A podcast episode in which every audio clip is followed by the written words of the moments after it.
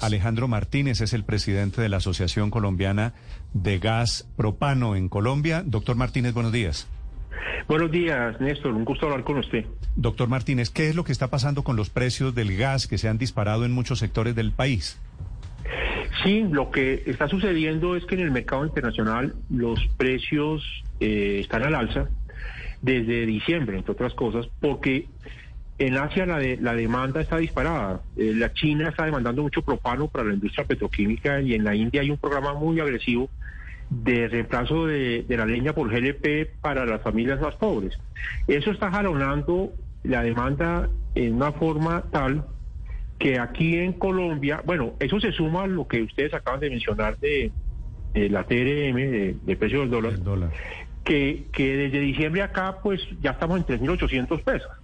Bueno, las dos cosas combinadas, el precio internacional y el tipo de cambio, pues ha llevado a que aquí en Colombia el precio haya aumentado en una forma gigantesca, que es de diciembre acá el 80% el precio regulado al cual Ecopetrol nos vende a nosotros las compañías distribuidoras. Entonces estamos pues muy preocupadas porque eso es una alza excesiva para los usuarios.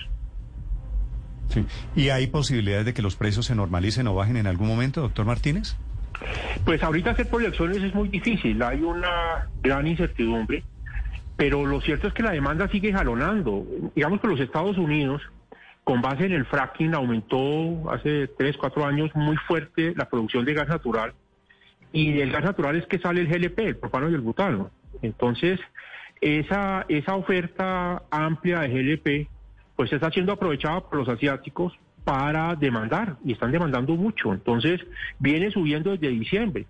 Yo creo que, eh, y eso está por fuera del control pues, de cualquiera, ese es el mercado. Mm. Pero entonces, lo que, lo que yo esperaría, y estamos hablando con el gobierno, es que el gobierno tome medidas para mitigar el impacto de las alzas, de la volatilidad de la tasa de cambio, ese tipo de cosas que son medidas regulatorias que se podrían tomar.